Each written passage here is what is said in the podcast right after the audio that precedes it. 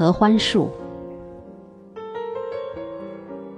十岁那年，我在一次作文比赛中得了第一。母亲那时候还年轻，急着跟我说她自己，说她小时候的作文做得还要好，老师甚至不相信那么好的文章会是她写的。老师找到家来问。是不是家里的大人帮了忙？我那时可能还不到十岁呢。我听得扫兴，故意笑。可能？什么叫可能还不到？他就解释。我装作根本不在意他的话，对着墙打乒乓球，把他气得够呛。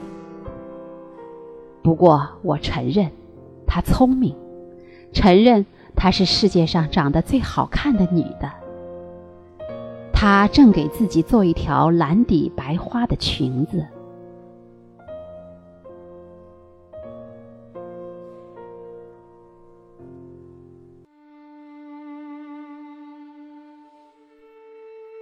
我二十岁时，我的两条腿残废了，除去给人家画彩蛋。我想，我还应该再干点别的事儿。先后改变了几次主意，最后想学写作。母亲那时已不年轻，为了我的腿，她头上开始有了白发。医院已明确表示，我的病目前没法治。母亲的全副心思却还放在给我治病上。到处找大夫，打听偏方，花了很多钱。他倒总能找来一些稀奇古怪的药让我吃，让我喝，或是洗、敷、熏、灸。别浪费时间了，根本没用。我说，我一心只想着写小说，仿佛那东西。能把残疾人救出困境，再试一回，不是？你怎么知道会没用？他每说一回，都虔诚的抱着希望。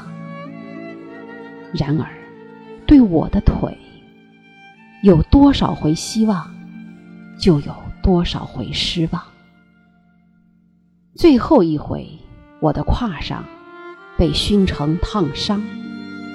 医院的大夫说：“这实在太悬了。对于瘫痪病人，这差不多是要命的事儿。”我倒没有太害怕，心想：死了也好，死了倒痛快。母亲惊惶了几个月，昼夜守着我，一换药就说：“怎么会烫了呢？我还总是在留神呀。”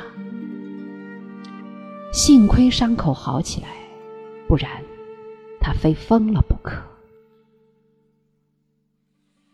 后来他发现我在写小说，他跟我说：“那就好好写吧。”我听出来，他对治好我的腿也终于绝望。我年轻的时候也喜欢文学，跟你现在差不多大的时候，我也想过。搞写作，你小时候的作文不是得过第一吗？那就写着试试看。他提醒我说：“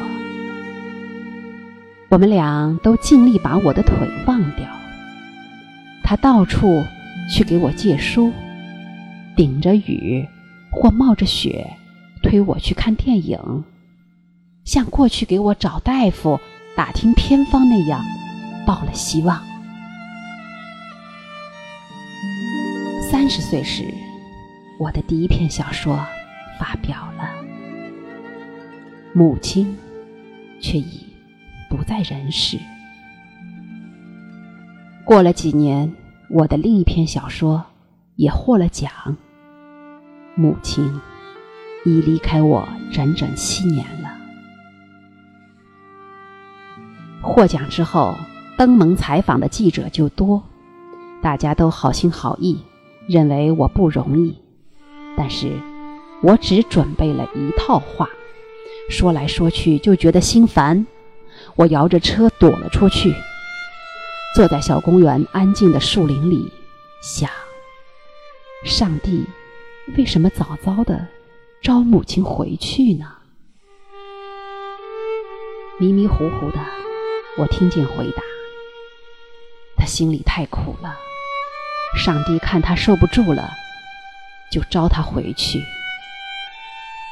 我的心得到一点安慰。睁开眼睛，看见风正在树林里吹过。我摇车离开那儿，在街上瞎逛，不想回家。母亲去世后，我们搬了家。我很少再到母亲住过的那个小院子去。小院在一个大院的镜里头。我偶尔摇车到大院去坐坐，但不愿意去那个小院子，推说手摇车进去不方便。院子里的老太太们还都把我当儿孙看，尤其想到我又没了母亲，但都不说，光扯些闲话，怪我不常去。我坐在院子当中。喝东家的茶，吃西家的瓜。有一年，人们终于又提到母亲，到小院子去看看吧。你妈种的那棵合欢树，今年开花了。我心里一阵抖，还是推说手摇车进出太不易。大伙儿就不再说，忙扯到别的。说起我们原来住的房子里，现在住了小两口，女的刚生了个儿子，儿子不哭不闹，光是瞪着眼睛看窗户上的树眼儿。我没料到那棵树还活着。那年母亲到劳动局去给我找个工作，回来时在路边挖了一棵刚出土的绿苗，以为是含羞草。种在花盆里，竟是一棵合欢树。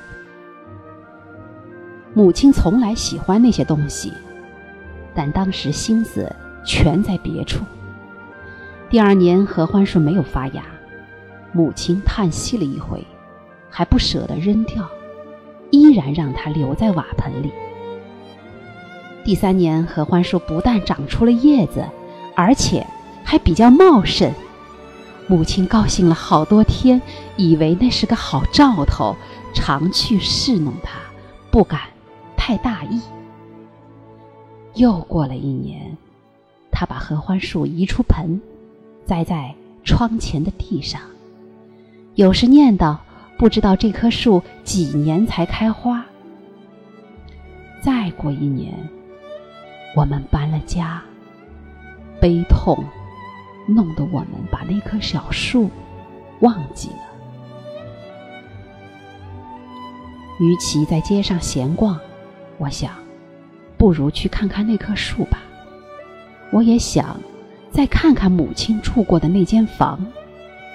我老记着，那儿还有个刚来世上的孩子，不哭不闹，瞪着眼睛看树影儿。是那棵合欢树的影子吗？院子里的老太太们还是那么喜欢我，东屋倒茶，西屋点烟，送到我跟前儿。大伙都知道我获奖的事，也许知道，但不觉得那很重要，还是都问我的腿，问我是否有了正式工作。这回想摇车进小院儿，真是不能了。家家门前的小厨房都扩大了。过道窄的，一个人推自行车进去也要侧身。我问起那棵合欢树，大伙说，年年都开花，长得跟房子一样高了。这么说，我再看不见他了。我要是求人背我去看，倒也不是不行。我挺后悔前两年没有自己摇车进去看看。我摇车在街上慢慢走，不想急着回家。人有时候只想独自、静静的待一会儿，悲伤也成享受。有那么一天，那个孩子长大了，会想起童年的事，会想起那些晃动的树影儿。会想起他自己的妈妈，他会跑去看看那棵树，但他不会知道那棵树是谁种的，是怎么种。